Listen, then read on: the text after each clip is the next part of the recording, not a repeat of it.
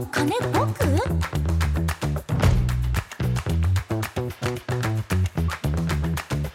皆さんこんばんは。川崎 FM 代表取締役大西エマです。本日からスタートいたします。人物金僕？川崎と横浜の仕事にまつわる話。この番組は川崎横浜に拠点を置く人材派遣のリアスタッフ株式会社 CEO 真野俊介さんとラピースタッフ株式会社代表取締役前田真人さん。そして私大西エマで川崎と横浜の仕事にまつわるさまざまな話を繰り広げていきたいと思います。どうぞよろしくお願いいたします。よろしくお願いしお願いします。お名前それぞれお願いいたします。はい、ディアスタッフ株式会社 CEO 真野俊介です。ラピースタッフ株式会社代表取締役前田真人です。よろしくお願いしはいよろます。しくお願いしますドキドキの新番組初回ということで始まりましたがえまず前田さんお若い僕そうなんですよ。若いんですよ。まあ、ちょっと若作りしてるのもあるんですけど、はい29歳になりました。さん30歳行ってなかったでしたっけ？30歳いってないんですよね。あら僕まだ実は。29歳はい。そんな若い前田さんとそしてディアスタッフは真野さんはい、はい40歳です。40歳40歳この前40歳になりましたね。ついにおめでとうござい。ますついにうん、入っちゃいましたね。行きましたね入っちゃいましたね。40代私はいくつだったかな？42かな？41 1ですよ。1か1個上だもん。あそうかうん41でしたね自分の年がもう もうわからなくなりました ずるいやつね。あの年取るとよくある。もうだんだんよくわからなくなってきましたね。はい、こんな3人でお届けしますが、えー、っと、じゃあ、早速ね、いきますね。えーこんなね、3人でお送りするんですが、この番組のタイトル、人物金僕、川崎と横浜の仕事にまつわる話。初回の、えー本日は、この番組のことをね、皆さんに、えー知ってもらいたいなと思いまして、まあ、あのちょっと自己紹介的な回になるかなというふうに思うんですけども、うん、でまずねあの前田さんそれから真野さん、これまでのお仕事について伺いたいなというふうに思っているんですけど、えー、とまずいきなりなんですけどこう最近の人事採用のトレンドみたいなちょっとね難しいお話とかですね。いきなりですね。いきなりですか？これいきなり難しい。あれ？ちょっと硬すぎた？うん。あれ？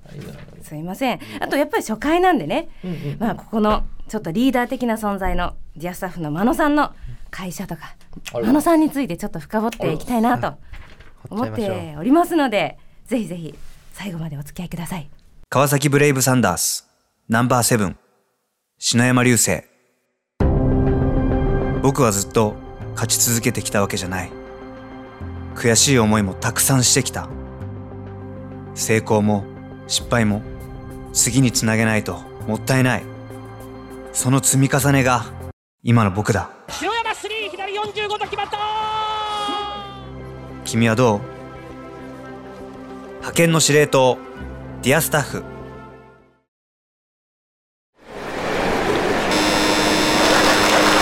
SMA 所属のお笑いコンビハマチの平田と。ジェームスです。ジェームスラピースタッフって何の会社か知ってる？タイの養殖に力を入れてる会社です。全然違います。人材派遣の会社です。じゃあ人材派遣ってどんな仕事かわかる？ほとんどがマグロの解体です。違います。いろんな仕事を幅広く紹介してます。じゃあラピースタッフの人たちの共通点は知ってる？全員特技がアジの三枚おろしです。寿司屋と間違えてない？僕お寿司好きなんです。知らんけどせめてハマチを出せ。正解は全員人の笑顔が好きなんです。じゃあ僕らと同じだ。確かに GO NEXT ラピースタッフ。人物金僕川崎と横浜の仕事にまつわる話。ディアスタッフ株式会社 CEO 真野俊介さんとラピースタッフ株式会社代表取締役前田真人さん。川崎 FM 代表取締役大西エマの3人でお送りしております、さて本日は初回ということでこの番組について皆さんにぜひいろいろ知っていただきたいと思っておりましてここからのトークテーマですが、えー人事という視点から仕事について語る考える。すごい硬い。硬い。硬い。もう一回言おう。人事という視点から仕事について語る考える。硬い。はい、はい。はい、こんなテーマであの番組をお届けしようと、まあ、思っておりましたが、まあ、そもそもなんでこの3人で番組やるんだっけっていうね。そこから。皆さんにね、お話をうん。ちょっとしたいなと思ってるんですが、あれな。んででしたっけ？多分まずばあこの番組を始めた経緯っていう感じ。そうですね、はい。うん。そうですね。いやまあラジオ番組をやりたいって思っててじゃあ誰とやりたいか、うんうんうんまあまあ前田とお二人で話してたので、えーっとあじゃあ、まあ、大西さんうん。誘ってみようよっていうところで。で大西さんなんで大西さんかっていうともともとね大手 IT 企業 DNA のはいはい。人事やられたということでね、すごい。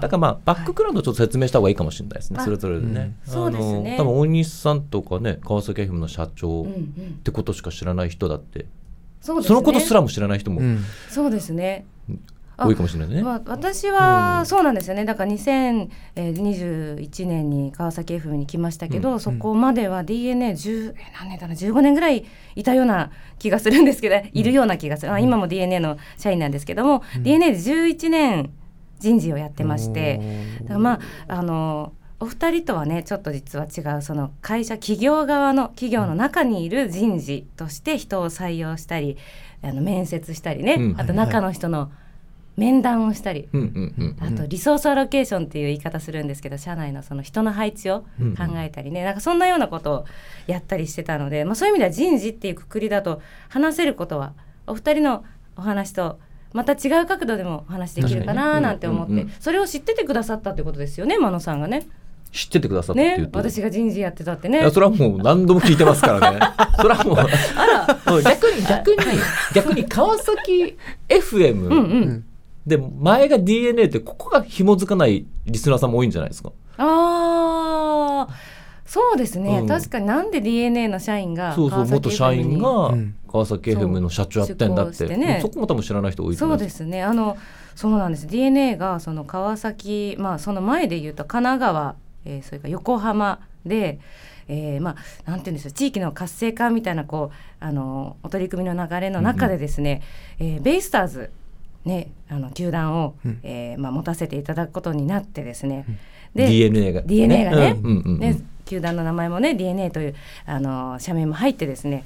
でそこであの横浜の、まあ、館内エリア、うんうん横浜の街のなるほね。こう活性化みたいなことをやらせていただく流れであの一定のご評価をいただいてベイスターズも頑張ってという流れがあって、うん。まあ、そんなような流れで川崎市の、えーまあえーまあ、東芝さんから、えー川崎市の中でプロのバスケットボールクラブがあってそれそちらをですね事業をまあ引き継ぐということになりまして。お、ブレイブサンダースですね。はい。うん。東芝から DNA にと、うんうんうん。それで川崎の、えープロバスケットボールクラブ川崎、D えー DNA 川崎ブレイブサンダース。うんギリギリでしたね今。はい。危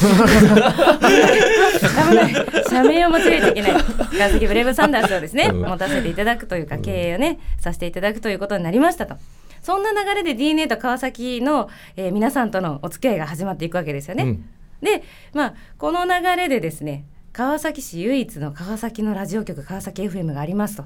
で、ここの、まあ、あの、いろんな、まあ、民間の企業の方々が代表に、過去にもずっとこう、入られて、就任されていらっしゃるんですが、そこで、えー今回 DNA、あの、まあ、どうかという話を川崎 FM の方から、前任の社長からいただいて、えーまあ、あの株主でもないあの資本も入ってない川崎 FM なんですが DNA から社員をじゃああの出向させますということに実はなりまして、うんうんうん。それで私が育休中に、うん。はい、電話がかかってきて。電話 LINE でね、うんうん興味あるみたいな、うんうん。行くとか言われましてそんなえこんな割と即決だったんですよね。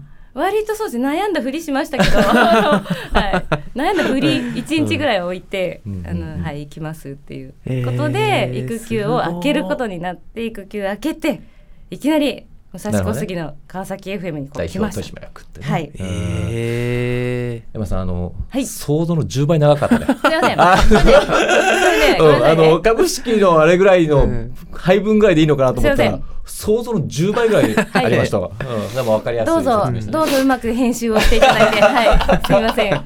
これもいつものテンプレな感じでね、これねね。全部ワンセットですごい。あ、うん。なるほどね、はい。ベイスターズからブレイブサンダースで川崎紐づいてっていう流れだったんですよね、そうなんです。で DNA さんが入ってきてってことなんだ、あーそこで株をこう譲渡とかしてとか買ってとかって感じですね、えっと DNA が。DNA が。あーってことね、うん。ーブレイブサンダースですよね。あーえっと川崎あごめんなさい。うん。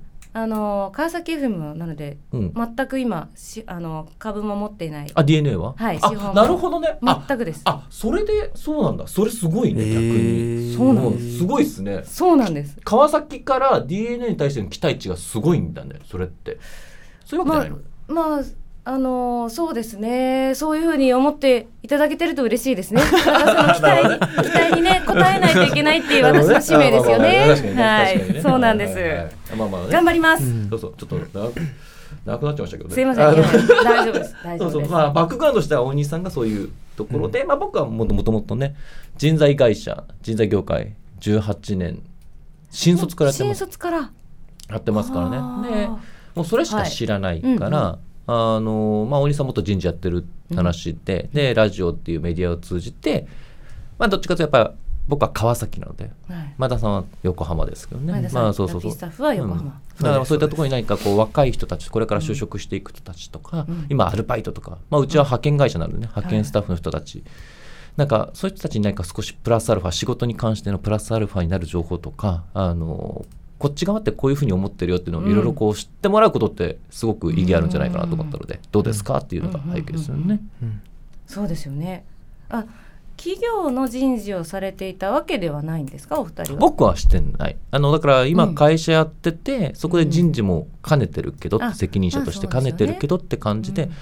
で前田君は前田君でまた別で面白いところがね、あのうん。前の、今は派遣会社の社長だけど、はい。うん。うん前は求人のね。そうです。M ナビさん。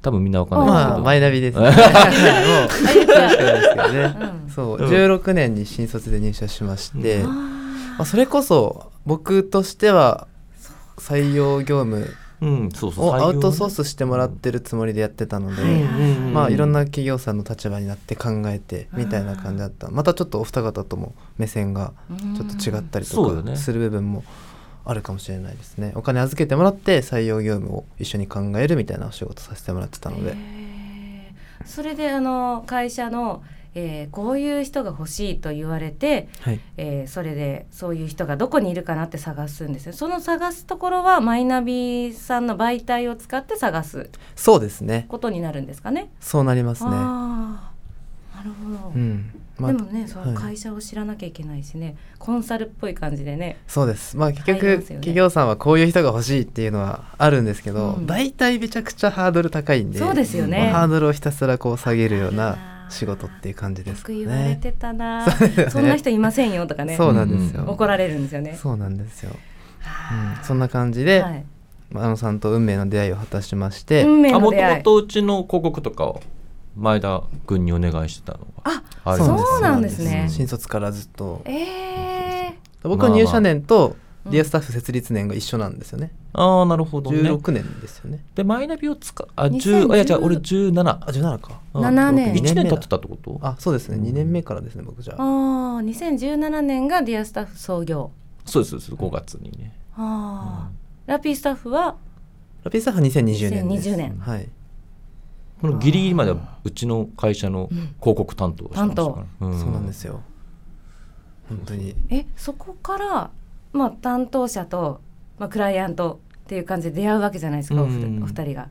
それで起業しようっていう風になった流れっていうのはもう次回聞くのかなこれ。これ次回なのかな、あ次回だなこれね。ちょっ。とラピースタッフの、うん。あの会社の説明する時とかにねいいエピソードになるそうかもですよしれないですねそれよね。ねだってこんなお若くして起業するって聞きたいなと思いますけど。うんこの後ね、さっきの大西さんぐらい尺取っちゃうかもしれ本当ないんでですよね。それはそしたらね。そしたら逆に短い自分の会社の説明する尺があれだったら短いよね。ちょっとね。それは確かに。そうですねいやいやいやで今回のこのね番組のタイトルが「人物金僕」これカタカナね「人物金僕」うん。僕がついてる、でそのびっくりマはてなびっくりマークとつきまして、で、えー副タイトルサブタイトル「川崎と横浜の仕事にまつわる話」ここまでがこう番組のタイトルなわけですけども。うんうんうん「人物金」ここまではねよく聞きます「人物金僕」うんびっくりマークははてなびっくりマーク。さあこのタイトルはどういう意味が込められているんでしょうかとうん。前田さん。そうなんですよ。僕に聞かれるんですけど。こ れ僕でまずだしたって僕っていうのってもうまず前田しかいないのよ。前田君しかいないのよ僕。使うの。そっか。なんか僕に僕って誰を指してるのかなってのはちょっと思う。のからリスねナーのその今も聞いててこれから就職大学生のこととかね、そういうの高校生の子とか、うん。なのか。ね若い前田君自身なのかもう俺俺。ってもうあ少なくとも自己僕顕示欲みたいな。僕個人ではないですあ僕は個人ではないのね。はい。それはそうですね、うん。え人物金ってはい。あのまあよく言う言いますけどきっと若い世代ってあんまり使わないですよね。人物金ってどういう時に使う言葉なんだろうっていう。何を表してるんだろう。人物金。でもなんか就活の時とかよく聞きましたよあね。人聞いてました？物金情報みたいな感じで。ああ、うん。そうなんですね。あ情報ってのもある人人物金。情報がまあちょっとさい最近ってほどでもないですけど。まあ、ビジネスの根幹ってことですよね。うん。企業、うんううん。ん、企業っていうか、まあうん。あの会社とかもそうだし、うん。まずここを考えますもんね、でも確かに今物いらないかもね。人物。っていらないかもね。人。金情報でいいかもしれない下手したらね。あ今情報って大事だも大事、うん。うん。物ってそうでもないですよね、物。ううん。んまあ人不動産金とかだとまた違うけど。うん。物ってそんなそうなんですよ。そんな感じで僕は、その僕っていう第一人称、うん。そのそれぞれが自分の人生にもうちょっとフューチャーしたりとか、なんかこう自分と向き合って考えていくっていうのもこの経営資源の中にあってもいいんじゃないかなってふと今僕は思いました。絶対今だよね。絶対今だったよね。あのそうなんですって言ったけど。今考えた。今思いつきました。いや今でもいいことすごいいいこと言った、はいあありがとうございます本当に。いいいい。私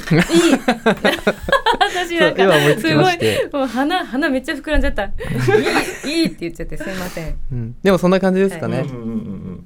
なんかもともとなんまあか、何かしらそうだね、う。ん。一般論になりがちだもんね、うん。自分一人称として捉えて、うん。いろんなことを振ったりね。一人ね。みんなみんなそれで考えまず考えるべき、うん、うん。特にお仕事はそうですからね。うんそうそうそう。一生自分働いていきますもんね、うん。自分の人生関わっちゃうしね、うん。いいんじゃない？いいいですね。あ改めていいタイトルじゃない？あいいですね。なんかしっくりきましたね今。やっと。無理やりよいいいいす。ごく良かった。しっくり。うん。よかったよかった。うん自分ごとね我が事としてね、そういうことです。うん、で川崎と横浜の仕事にまつわる話ということで川崎の企業リアスタッフ株式会社、そして横浜の企業ラピースタッフっていうね、うんうん。この2つの会社が、えーここにスタジオに来てですね仕事にまつわる話仕事人事について話す。そんなような番組ってことですね。にし。ていきたいですね。わ、かりました、ありがとうございます。ありがとうございます。本日第1回目の放送をお届けしております。人物金僕川崎と横浜の仕事にまつわる話。デアスタッフ株式会社 CEO 真野俊介さんと、い。ラピースタッフ株式会社代表取締役前田真人さん。そして川崎 FM 代表取締役大西エマの3人でお届けしております。さあここからはちょっと人事のね人事系のお話をしていこうかなと思っております。人事のプロの真野さん前田さんにいろいろとお話を伺っていくんですが4月といえばということでそういえばねちょっとこの収録の前夜前日ね、うん。真野さんと私はたまたまですけど4月の新入社員の歓迎をしているパーティーにね行ってきましたね。行ってきましたね。やっぱおおめでとすごいねああいうレセプション会場、うん。えいろいろいろんな企業さんやってましたね。そうそこだけじゃなくて。ああいうことややるそうだなやるよなっていうね、うんまあやっぱりでもうん街歩いてても、うん。あのこう新卒のこの、うん。なんだろうな初々しいスーツ姿っていうのね。見かけましたね。あれ今って、うん。あの新卒採用学生大学生側も就職活動って何月ぐらいからするの？新卒って。4月？3年？うんな4年生の？三年の夏とかじゃないですか。三年の夏。3年の夏から動き始めるの？だったと思いますはい。ね。うん。なるほどね、はい。あじゃあまだそこのうと街にいるリクルートスーツの子たちって学生さんっていうのはまだそんなにいなくて、本当にじゃあうん。新卒で入った入社した新入社員の人たちを、まあ、僕たちは見てるってことですよね。そうですね、ん。そうだと思います、うん。うん。でまたねちょっと先輩たちにね引き連れてね行かれながらそね。うねランチ食べてたりね、ちょっと緊張感がある子でもやっぱりね僕とか大西さんの時って18年前ぐらいでしょ、18年19年前ぐらいじゃないですか、そうですね。新卒っていうと、うん。やっぱそれに比べるとうん。垢抜けてません、新入社員の子たち。あのうん。僕たちってもみんなこう金太郎雨みたいにこう切っても同じ服装だったのに、ね。今割とジャケパンの子たちとかもいるしあーそうかもしれないですね。おーっていうん、髪も明るかったりしあますしね。ーそうだよね。そうでだいぶ変わったよね、うん。あれ新入社員の時どんなんでした？どんな痛い思い出あります？社員の俺ありますよ。ありました？あのねすお金ないじゃないですか基本的に、はい。はいはいお金ないけどちょっと俺人と違うところ出したくて靴靴だけ靴？うん。なんかね当時、まあ、3万円とかの靴をね新入社員。バカでしょ。あのスーツはうん。その、まあ今でいうこう安いね、はい。洋服で靴だけちょっとなんかいいのっつって、まあ、それも3万円もなんかもうなけなしのお金で買った記憶があって、うんでもまあやっぱり僕は営業で入ったので、すぐすり減っちゃって、ダメにするのにもう2ヶ月ぐらいかな、うん革の靴とか革のそういうこと？赤の革靴革靴革靴。うん、なんか本当になんかおしゃれな人は靴にこだわるみたいなその それをね。綺麗なねそうそう。いい靴履いてるんですよねおしゃれな人ってね。そうそう。うんそういう。そうそうそう。だからスーツはあれなのに、うん。あの靴だけこだわってやって、うん。うん。すぐボロボロにするっていう、何も分かってない。何も分かってない、えー当時からおしゃれだったんですね。ねおしゃれ代表のねうん。真野さん。ね。いやいやそんなことないです、ねまだそれねちょっと新なんかね4月このねちょっとね気持ちも少しなんかこううわ浮ついてるというかね、うん。なんかそう。あーわかる。なんだかね、うん。うん。ちょっと暖かくなってね。うん。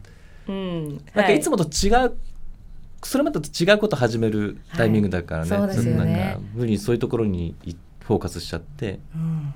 全然見えてないのは、そうですよね。いや本当4月はね、うん。特に DNA なんかも、うん。ものすごい組織の改変があるので、うん。もうあの人の移動は何もう何百人と移動するので、うん。あそれちょっと言い過ぎたかな、うん、でもそういう規模でね 結構動くわけですよ。言い過ぎないでください。うんよく言い過ぎちゃうんですけど。でも御社はどうですか、まあ移動するほど規模ないからね、うん。うん。ああんまりそういう新しい4月になって新しい何かっていうのは。あでもでもでもあれ、うん。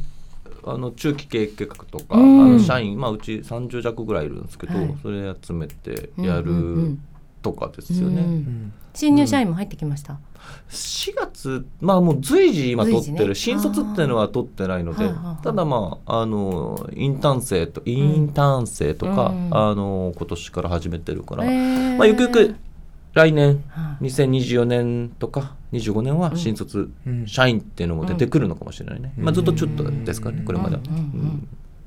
前田さんも？そうですね。うちもでもまあ特に季節はあんま関係ないですね、でもこの4月1日のタイミングでこう組織をちょっといじったりとかうん。みたいなのもありましたけどね、うん。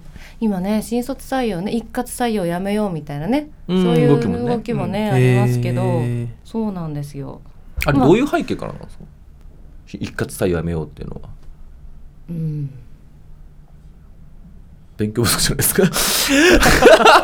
か？全員分からなかったということでね、うんうんまあでも日本だけなんですか、ね。これは、うん。そうですアメリカとかは全然違いますもんね、うんうん。そうですね。まあでも確かにね能力的能力を評価されるそれがあれか護送先端方式みたいなんですか？ああ、あ。そうそうそうですそうで。す。銀行のやり方を結局昔でやってたやつを今もずっと同じこと繰り返してるってだけなのね、うんうんうんうん。そうだそうだ。そうなんです、うん。そうなんです。だからその4月っていうね年度の切りっていうのもうん本来どうなのかっていう議論もね別のところで派生したりしそうねなんてますもんね。かさっきちょっと見たような気がする、ね何年見たんだっけな。ちょっとまた次回調べておきましょう。そうしましょう。うん。うんあの宿題で。一括採用のね、うん。あれが変わってくるっていうのね。そうですね、うんうん。それもね。あなんかね見た気がする。今回は特にその新卒の、あのーまあ、採用新卒の方たちが、えー就職をする。この辺りの話なんですけど、うん。ちょっと資料を持ってきましたが、えーとリクルート株式会社リクルートリクルートワークス研究所の資料なんですけども、えー2023年卒の新卒の、うんうんえーまあ2023年の3月に卒業予定の方々ですよね大学生大学院生を対象にした調査です。でこの大卒の求人倍率が1.58倍っていうことです。えー前年の22年卒の1.50倍1.5倍よりも0.08ポイント上昇しているということなんですね。だから1人当たりの、えー、一人の方が、えー、まあいろいろ就職活動をして内定をね取っていくという、えー、ことかな。内定を取る会社が一人についてい1.581社2社ないぐらいですね、うんうん。っていう考え方かなと思うんですけども、これがやっぱりコロナの影響でねえーっとですね結構あの求人倍率っていうのは下がっていたんですけども、えーこれが21年卒が、えー、と約にん？ごめんなさい。新型コロナの影響でに21年卒が約10年ぶりに、えー倍率が大きく減少したという調査結果になっていまして、これが23年卒で回復の傾向が見られたという調査が出てますよね。うん。うん、やっぱりこう新卒だとかその学生さんのその就職活動それから、まあ、新卒の方が入社をしてすぐの、えーまあ、採用市場の動き。このあたりちょっと前田さんいかがでしょう？何か、まあ、業務やられていて採用の市場を見られていて、何か気になることとかありますか？気になること。まあでもやっぱあれですよね、うん。その新卒の採用ってまあちょっと言い方お部屋ったりなんですけどまあちょっと投資に近い部分があると思ってて、まあ、即戦力っていうよりかは、まあ大事に大事に育てていって、うん。みたいなところで言うとまあすぐに業績に跳ね返ってくるものじゃないのかなってところで言うと、うん。やっぱコロナが回復してきてうん。企業としても落ち着いてきてうん。もう一回じゃあしっかり会社を強くしていこうっていうところの動きなのかなっていうところは感じますよね。うん、でも逆にあんまり下がってないんですねその一時期のリーマンショックとかと比べると。そうですね。なんかもっと下がってそうですけどね。うんなんか飲食業界とか新卒取らないでしょ、そのコロナの時とか。そうですね。それで言うとリーマンショック2008年なんですね。でリーマンショックの時期にはですね求人、えー倍率はだいたい2倍ぐらいなんですよ。だから、ね、高かったんですね。そうですね。うん、うん、うん。そうか。これって何なんでしょうね。でもっと遡ると1990年ぐらいっていうのはだいたい一人に対してまあじゃあ2009年、2010年ってどうなんですか、2008年にリーマンショック起きたんだったら、はい。その影響多分翌年とか来ると思うんですけど、あー確かにあの2009年10年で、きうん。10年ぐらいうん。うん。9年10年で一気に下がってますよね。あ多分そこだろうね。そこですね、あうん。そういう見方ですね、うん。だからもともと2倍ぐらいの求人倍率まで上がっていたものが、うん。さらにあのえっ、とそうですね。リーマンショックを受けて、うん。えー翌年ね予算とか変わ1.6倍、るしね。うん。1.2倍とこう急下降してるわけですね。うん。実は私転職 DNA に転職をしたのは2008年なんですよ。うん。でその時に人材の会社さんいろいろお話聞いた時にはもうこの時期には絶対転職しない方がいいと。うん。もう求人ないですよってすごい言われましたよね、あじゃあ起きた後なんですね。起きた後です。うん。起きた後うに。んそうなんですよ。そんな感じでもう市場がひヒヤヒヤしましたもんね。うん、うんうん。ね。ちなみに大西さんと僕が新卒の時って倍率どれぐらいだったんですか？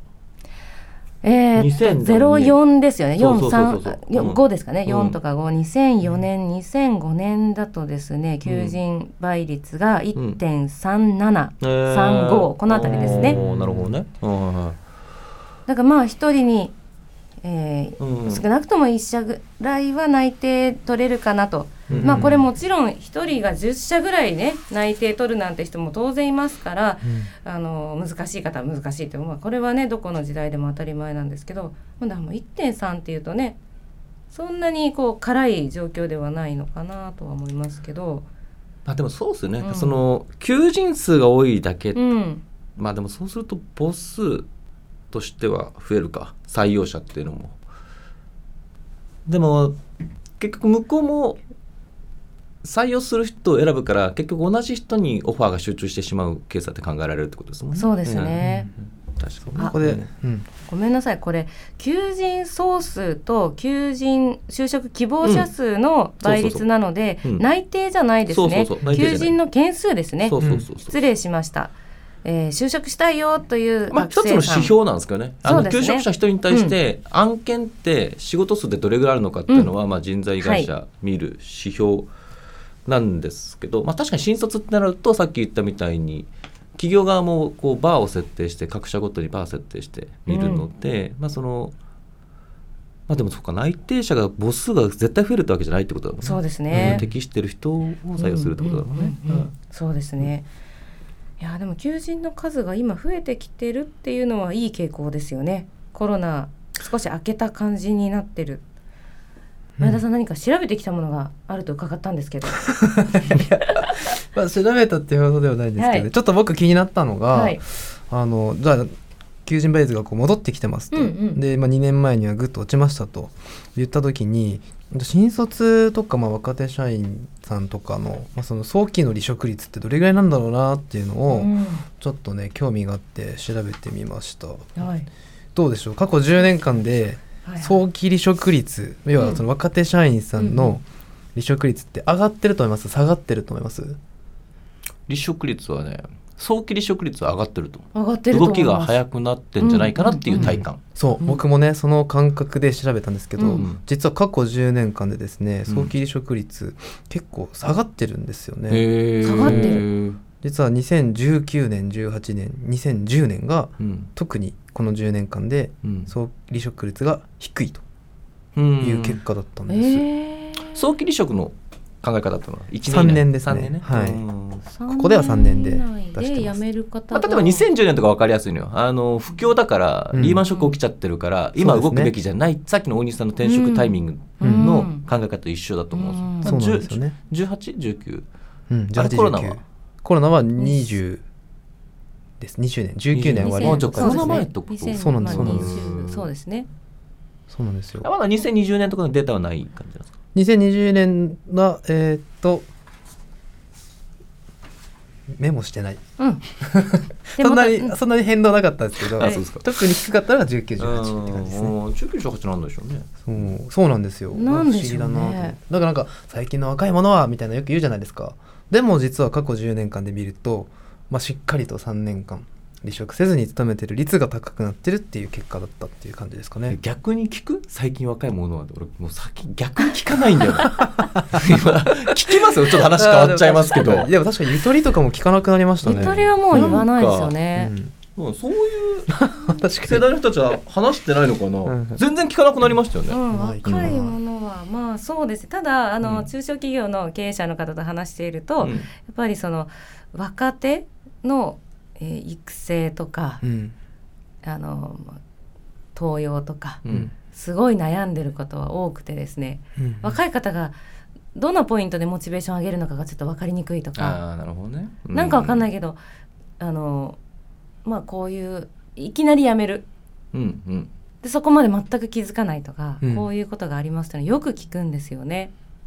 確かに。まあまあまず、ってね。まあまあまずその中小企業の社長さんとかが同じ年齢だった時と今の方たちとの違いってまあ圧倒的情報力だと思うんですよね、うん。そして選択肢、うん。流動性っていうもうものが違うから、はいはいはいもうそもそも僕いつも若い子たちと話してると思うんですけど、僕の当時よりも絶対優秀なわけですよ、うん。もうパソコン技術だったりスキルだったりしてもね、うん。その時に選択肢がいくつかある中でおそらくまああの決断力とか行動力とかっていうのも、うん。あの速くなはあってる。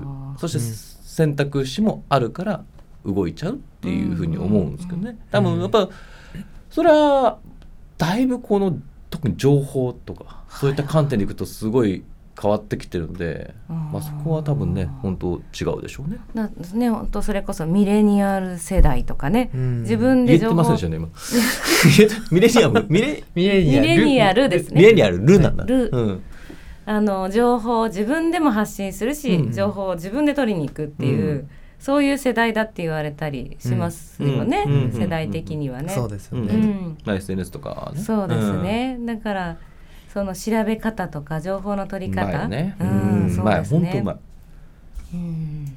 今さっきのその2018年19年それからまあ2010年飛んで10年はい。は3年間のその早期離職の率が低い、辞めてないってことですよね。やめてないってことですね。なんでなんだろうなってちょっと思ってさっきのリクルートワークス研究所の資料を見たら、このその方たちが就職活動してる時期って、はい。求人倍率が高いんですよ。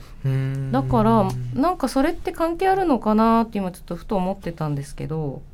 あーでもあれじゃないですかね。企業ではその選択肢が増えるわけじゃないですか、うん就職先の、うんうんうん。なんで企業さんとしても、うん。まあその流出してしまう可能性が高いわけで、うんなんで流出を防ぐためにも、うん。うんそれこそちょうど働き方改革とかはこのぐらいの時期だったような気がしますよね。飲み,、はい。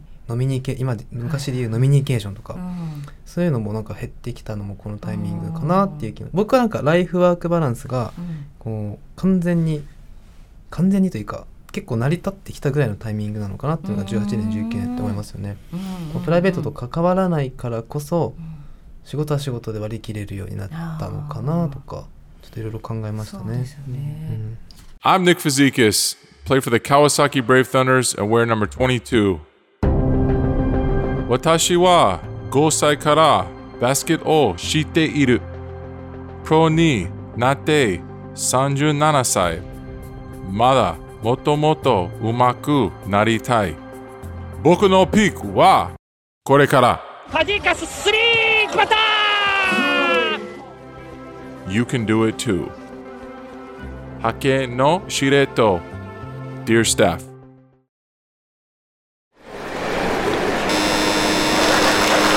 SMA 所属のお笑いコンビハマチの平田と。ジェームスです。ジェームスラピースタッフって何の会社か知ってる？タイの養殖に力を入れてる会社です。全然違います。人材派遣の会社です。じゃあ人材派遣ってどんな仕事かわかる？ほとんどがマグロの解体です。違います。いろんな仕事を幅広く紹介してます。じゃあラピースタッフの人たちの共通点は知ってる？全員特技がアジの三枚おろしです。寿司屋と間違えてない？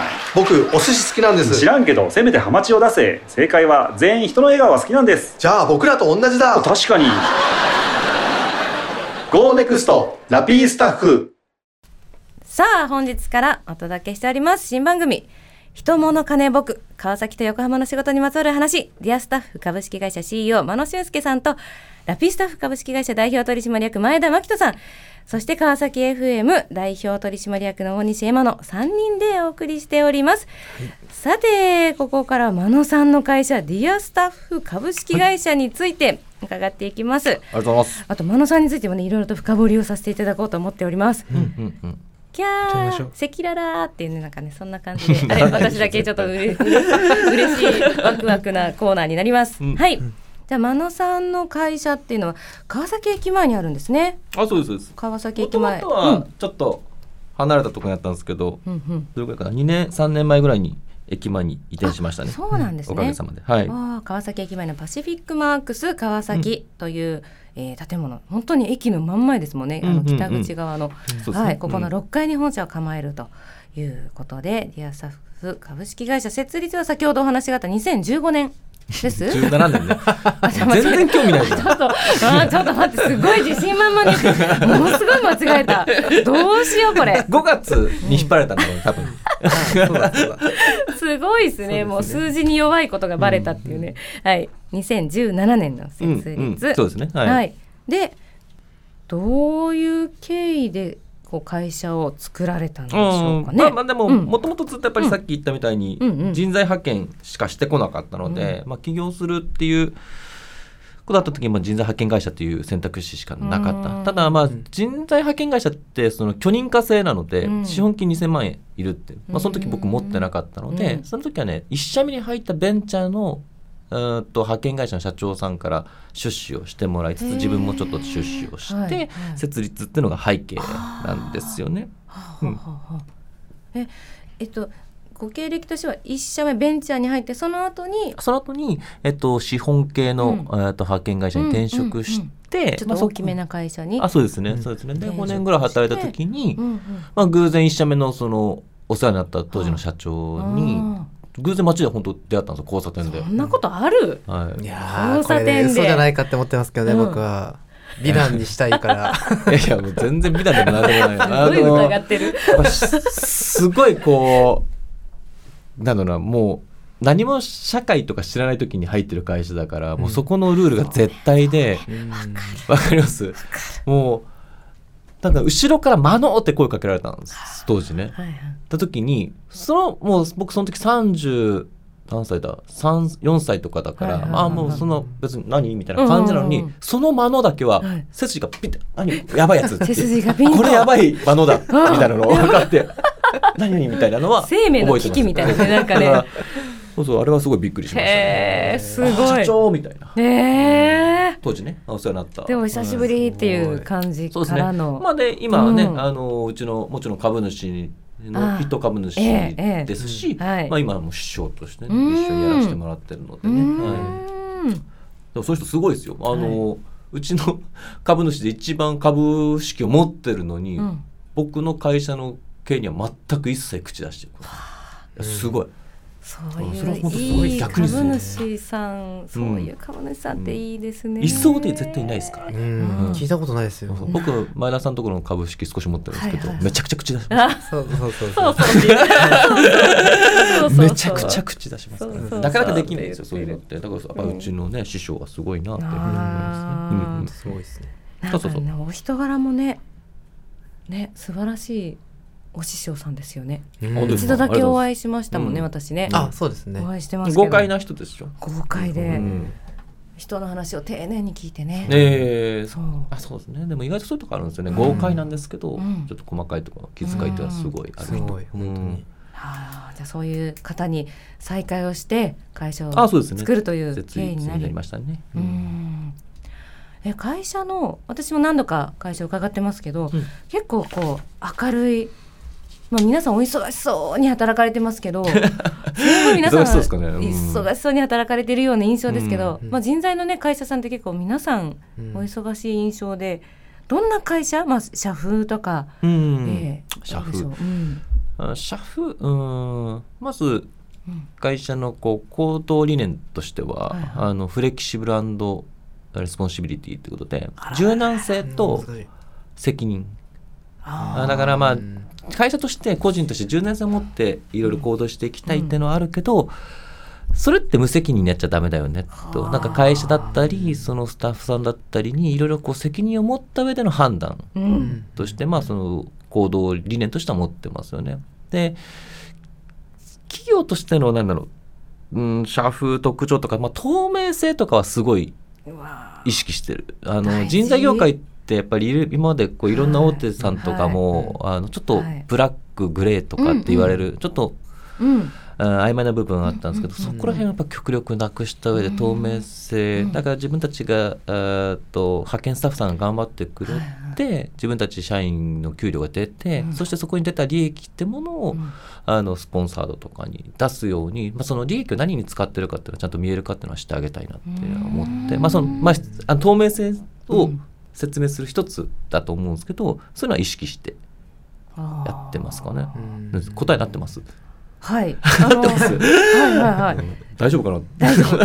いや、それが、なんか、真野さんのなんかこう、キャラクターとか、うんなんか性格を表してる感じもしますよね本当。にその通りだと思いますねそうんう。なんか、裏表。いいやそうないですね 筋ピシッと通ってて本当一言でだと筋男。筋男。筋男なんですよ本当に。何もこうはい。筋の取った男で。すそうね。筋を。ひねりも何もないやつね。ひね直球でいきましょう。直球でね。はい。ね、あの会社さん、本派遣会社いわゆる派遣会社っていう言い方でいいんですもんね、派遣会社っていうのは、なんか強い領域とかってあるじゃないですか。この業界の派遣が得意だとか、うんうん。そういうのってあるんですか？あディアスタッフさん。、うちはやっぱり物流業界はほん、うん。あの売り上げの大半占めてますね。もともと物流か。そうそう僕はい。その会社立ち上げる前は事務系の派遣とかをうんしてたんですけども、えっ、と最初のお客さん、うんその会社今から作りますよってなった時に、うんえっ、とお客さんになってくれるとうん。人が川崎の物流倉庫を経営してる方だったのでうん。なのでまあ僕はそういったところで川崎を本社にして、でおかげさまでその会社さんがあり、はいうちはひ一緒にうんやらせてもらって、で今がそこのね今があるって感じですからね。はいろんなうん。でいろんな、まあ、物流系も含めて他の領域そうですね。ようやく最近、うんあのまあ、コールセンターだったり事務系だったりっていうのがやっぱりね物流倉庫だけってなるとちょっとあれなんでもともと僕がやってた領域にようやく去年ぐらいからですかね、こう入っていけるようになってきたな、まあ、やっぱりリソース社員とか、あのうん例えば事務系の派遣とかコールセンター系の派遣をするってなると、やっぱりそこのノウハウを持ってる人っていうのはちょっと01にする時は必要なので、ね、そういう人材がようやく今ディアスタッフに集まってきたからっていうなるほど、うんありがとうございます。ね、このディアスタッフさんはね、あともう一つなんか特徴的な活動というか動きがあるなと思うんですけど、結構地域のいろんな、えーうんまあスポーツクラブとかですね、いろんなところの、えースポンサードをされているように伺うんですけども、うん。ね、あのオフィシャルスポンサーとしていろいろあの支援されているところってどういうあの団体さんクラブだったりするんですか？あの川崎フロンターレとあとまあバスケットボールの川崎ブレイブサンダースありがとうございます。はいえっ、と e スポーツでスカーツっていうチームがあるんです。ここね川崎の e ス e スポーツのね、うんあのすごい有名なチームなんですよ e スポーツ界では。はいはいで珍しく川崎、ホームタウンって普通 e スポーツって相当つきます？e スポーツってうん。二次元じゃないですか。スポーツね、はいはいはい。だからホームタウンって持ってないんですけど、うん。このスカーツは川崎、うん。もうそれこそうちの会社から徒歩30秒で行けるビルなんですけど、はいはいはいはい。で、まあ、そこでここの社長の戸森さんとはい。気があって、へー。まあまあ契約する。やっぱりすごい活躍されてますよスカーツさんも。ああとまああのダブルダッチっていうねあの縄跳びあの日本の使ってロープね。うん。あそこの、あのープレイヤー、ーはい。あのケイタ君っていうのがいるんですかね、はい。まあ、世界一のプレイヤー。あのよく NHK とかでも特集されてた子なんですよ。えーそうなんですね。この子も個人的にスポンサードしてますね。世界チャンピオンになってませんでしたっけ、あなってますなってます、ねでまたね今年の7月かな8月にアリゾナかアメリカ行ってあの世界選手権日本代表になったえー、すごい。そうそうそうそう。その圭太君とも。でも今考えると圭太君ってね、うん。川崎関係ないような気がするんだよね。あ れあのそうそうあのただあのそのえねーダブルダッチのそのスクールが川崎にある溝の口になかったですああり溝の口もありますしねあの川崎駅の川崎文化会館あるじゃないですか、はい、か、はい川崎文化会館、ね、もともとはサンダースさんの紹介なんですよね。はいブレードサンダースの紹介だ、そうそうそうそう。ああそうかそうか。それで考えると、はい。文化会館で行くとあのガク君の絵とかも買ってますよね。ーあのーえーっとそうですね。自閉症のねアーティストとして活動されてる、あれもねサンダースさんから、なんか紹介っていうかまあガク君っていう絵をなんか何かのイベントの時に SDGs だ、うん。SDGs のイベントの時に行ってはい。その絵を写真で見て、はいはい衝撃受けて、うん。ちょっとお父さんっていうかまああうのん。画廊にはい。問い合わせして、て。うん。えうん。ーで今その絵とかもうち社内飾って、大ファンですよね。もううん、4枚5枚ぐらいありますよね。そうね。ねなかなか買いすぎちゃった。買えない。買いすぎちゃって買えないですよ。う んでもやっぱすごいあのうん。すごいあの皆さんもし見てない知らない方いたら、うんうん。ぜひ一回見てよ。なんかね、シンプルなんですけど、うん。すごい、うん、こう勢いっていうか、うん。あのなんかこうテンションが上がってくるうん。明るい、明るい色を使ってね、うん。エネルギーもらえますよね。そうそうそうそう。うんそうそう僕も大好きですしねじゃあねちょっと真野さんについて少し真野さんという人についてうん。深掘りをしていきたいなと思うんですけどもそもそも新卒で入ったその業界として選んだ業界として人材の業界選んでるわけですよね。なんで人材業界に入ったんですか？えーこれねはい。本当理由なくて僕あの、就職活動しなかったんですよね。あのもともとその学生時代に派遣会社で働いてて、そのまま就登用されてるんですよ。えアルバイトみたいな。あそうです。まあまあ派遣社員としてはい。学生ですよね、まあ、その時携帯販売やってたんですけど、あのまあそこ携帯の販売、ね。売りそう。ね、あの当時僕たち学生の時すごい、うんやっぱ携帯がねうん。右肩上がりだったから、ね。うん。でまあその一社目も、うんそういう会社そこに派遣、その業界に派遣してるところで、はい。まあ、声かけてくれはいてっていう、だからなんだろうな就職活動あんまりしなかった。唯一受けたの小林製薬とフジゼロックスぐらいかな。唯一っていうかまあ2社ぐらいしか受けなかったし、うんうんただもうもうはじ早めからここおいでよって言ってくれたんで、ほうほうほう。うん、そうね。それで入りましじゃあたね。別にこう人材業界に何か思い入れがあったわけでも、うん。そのこうやってのし上がっていこうみたいなことを思っていたわけでもないわけですないね。ないない。うん。あのやっぱ他の同級生とかっていろいろ業界研究とかうんねみんしてたけどな知ってましたよね。あまあ面倒くさがりっていうか、うん。まあ、そうもともとそういうのがあんまり好きじゃない、いろいろ調べたりするの。うんがだからまあポテトとこ勝負でどこでもいいやみたいなあじゃあまずは働く一旦働く。働く、うん、で、そうね、まあその環境はどこでもいいやうんそうそうそうそう。なんか相性いいとこがあうんれば、そうそうそうそご縁でうなんかまあ縁で。もう本当ん。縁で、あとまあそこから勝負でしょ、うん。今考えたら違う。やっぱりね、うん。一社目ってセオリーからすると大手に行っといた方がいいだろうとかって思うんだけど、当時は全くそんななかった、あすのごいな、うん、もうそのまま入ったところでそこから頑張りゃいいやみたいなだったから。しかも真野さん国公立ですからね、大学が。そうなんですね。そうだ多分周りの方もエリートというかねちゃんとうんその真野さんのやっぱ我が道を行く感じは当時から伝わってきますよね。あそうか、うん。そうですうね。ん。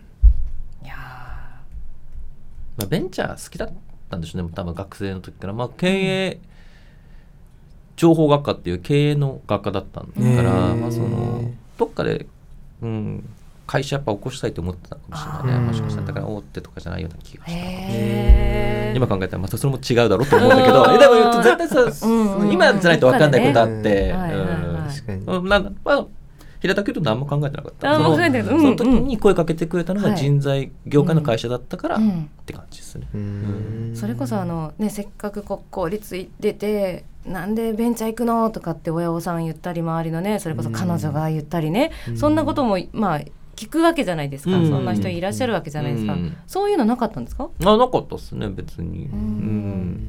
まあ真野さんの性格は皆さんよく分かってらっしそうそう。だゃるのかなから逆に親からすると、あ就職したんだっていうのがあったんじゃない、へー。うん。あのこの子、うん。遊びほうけてる可能性あるうんうんうんうん。と思ってたかもしれないから、あと僕単位とかもすごい順風満々に取ってたので、へー。遊びほうけてはないんですけど、ではい。も性格上なんかそういう人と何こう天の弱うん。違うとこ行きたがるやつっているじゃないですか、はい。そういうタイプだったから、そういうことしないから心配だったから、うん。もうどこでもよかったんじゃないかな。ああよかったおめでとうおめでとうみたいな感じで、えそれで東京に出てくる？あそうですそうですあ就職は東京がよかった。それだけだね。就職はうん。東京、そうそうそうそうそうそう。あーへえじゃまあどちらかというとそこだけのイメージが。あそっか知らないですよね。僕はあの九州の大学だったん。で、大学なんですよね。そうそう就職は東京にしたから、はあ。うんなるほど。それでまあしあの新卒でベンチャーに入り、うん。でその後ちょっと大きい会社に転職をして、っうんていうことですよね。でその後、あの交差点での劇的な出会いがあり、背中がピシッとこう伸びるような出会いがあり、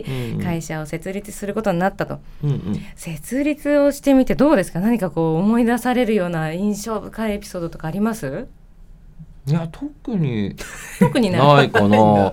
いやなないよね。本当ない。大変じゃないんです？会社作るって私やったことないですもん。した当初の印象深いエピソードないな。ない。うん。あのなうん何人で立ち上げたんですか？最初は。二人。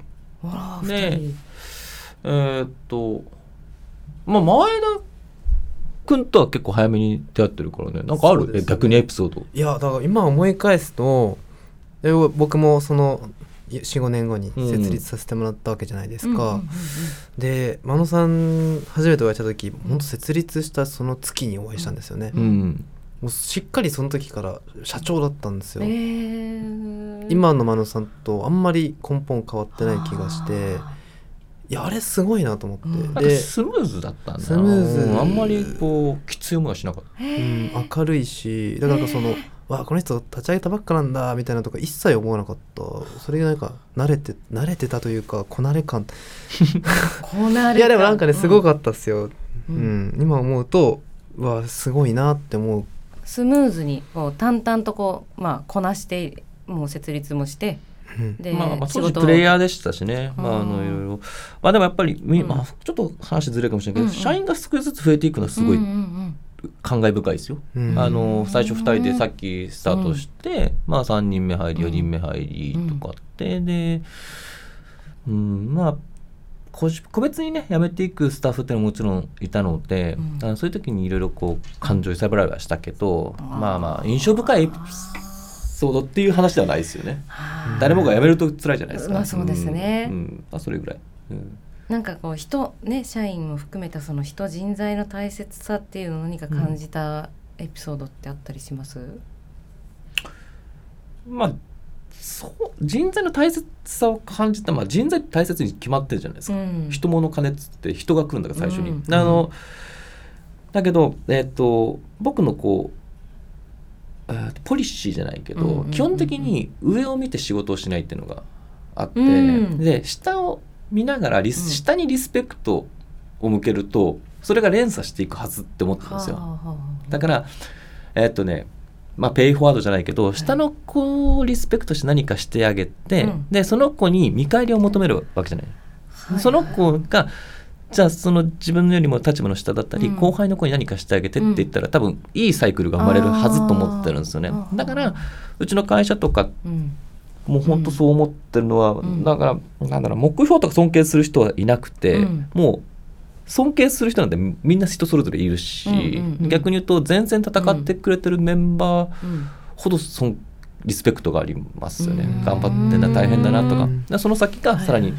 僕は派遣スタッフさんだと思ってるし、はいうん。まあ、そそういうのは思ってる。あ人それぞれやっぱり人材この人 A さんがいい B さんがいいとかっていうのはなかなか難しくて、うん。人それぞれで役割が違うから、うんだけど、うん全体組織とかで考えた時に、うん。僕は上ばっかり仕事をして組織作るよりかは下を見ながらその一つ下のフェーズの子たちでいいと思ってるんですけど、その子たちにこうリスペクトそして下にさらに渡してねっていうのがいいのかなって気が、うん。今のところそれでうちは今のところうまく回ってるような感じがする。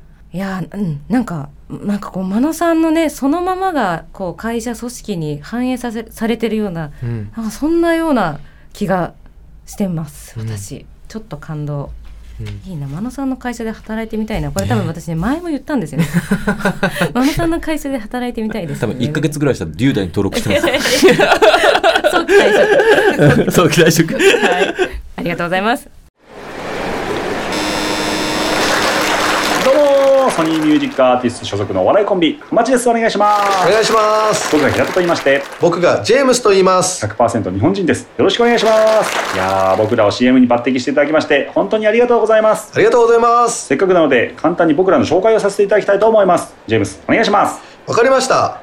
改めて僕らはえー、っとあの魚のあの出世するとブリになるやつです。浜地ね。浜地と申します。主にあの真ん中にこうマイクを置いて2人で話し合うことをしてます。漫才ね。主に漫才をやってます。僕がえー、っとなんか人として普通じゃないことを言ったりして。ボケね。それに対して平田さんがあの普通じゃないことをしてる人に対して普通の人が言うようなことを。何にもちゃんと言えないなお前。おいジェームス。なんならちゃんと言えるんだよ。ラピースタッフは人材派遣の会社です。それは言えるんかい。GO NEXT ラピースタッフさあ本日第1回新番組をお届けしております。人物金僕川崎と横浜の仕事にまつわる話。ディアスタッフ株式会社 CEO 真野俊介さんとラピースタッフ株式会社代表取締役前田真紀人さん。そして川崎 FM 代表取締役大西エマの3人でお送りしてきましたがエンディングのお時間に差し掛かってまいりました。あの私今お腹鳴ったの聞こえました。大丈夫ですか聞こえもうましたよ。これまでもずっと僕なってたんでね、もう逆に申し訳ないなマノさんと私お腹鳴ってるの、なんでかなっていうね恥ずかしいやはい初回の収録どうでした緊張しましたいや緊張しなかったですね緊張しなかった、緊張しなあ意外とうんうん初回のね感想でもやっぱ難しかったですね、こちゃんとしたテーマがあって、うんまなんかもうちょっとこう整理整頓したかったなっていうのはね、うんうんうん。あのリスナーの方たちとかにどう、はいはい。うんとかっていうのはあるけど、あ反省ですね、まあ、うん、なんかねこうゆくゆくはねリスナーの方川崎横浜でねこう働く方々になんかこう質聞いてみ問とかねたいとかねうん。そういうのをねあの募集してみたいですよね。やっぱおねうん。大手、大西さんとかね、うん。大手企業 IT 景気企業の,、うん。本あの人事やってたし、うん。まああのまあ、中小企業とか、うん。あのそういうところのね責任者がどういうところで採用基準を持ってるかとか、うんうん何を大事にしてるかっていうのは、うん。まあ面白いところかな。と思うからね。うん。そうですよね。お二人がねいろいろこう相対してこう企業のねトップと話をしてる話なんかもちょっと聞いてみたいですよね。そうね学生さんとかいいかもね、就職の悩みとかね。うん、いいかも聞きたい。いいかも。ね聞きたい。聞きたいよね。聞きたいっすね。あ逆にあんまり聞く機会ないから、うん。あの面接はあるじゃない？面接あるけど就職活動の悩みっていうのは聞けないからそういうのやっぱ聞いてみたいね。あの、うん。まあ高校生うん。とか大学生とか、うんうんまあもう専門とか何でもいいんですけど、うん。まあ逆に転職でもいいいいよな。そうですね。しゅ転職の悩みとかね、うん。あのあなんかさ電話とかつないでね。なんか「もしもし」とか言っておほらラジオっぽいじゃないですか。ラジオっぽいね。やりたいん。やりたい、んそういうのね、うん。うん。それ聞いてみたい。やっぱり面接をするしうんからないって言ったら、ん逆にこう悩みとか聞いたことないかもしれない、うんうん確かに確かにうんうんうんなんかね、そういうの企画化できたらいいですよね。はい。さあ、人物金僕、川崎と横浜の仕事にまつわる話。次回第2回の放送は5月28日日曜日夜10時となりますので、ぜひお楽しみになさってください。それではお送りしたのは、あディアスタッフ株式会社マノとラピースタッフ株式会社前田と川崎 FM 大西エマでした。また来月。おやすみなさい。おやすみなさい。暖かくして寝てね。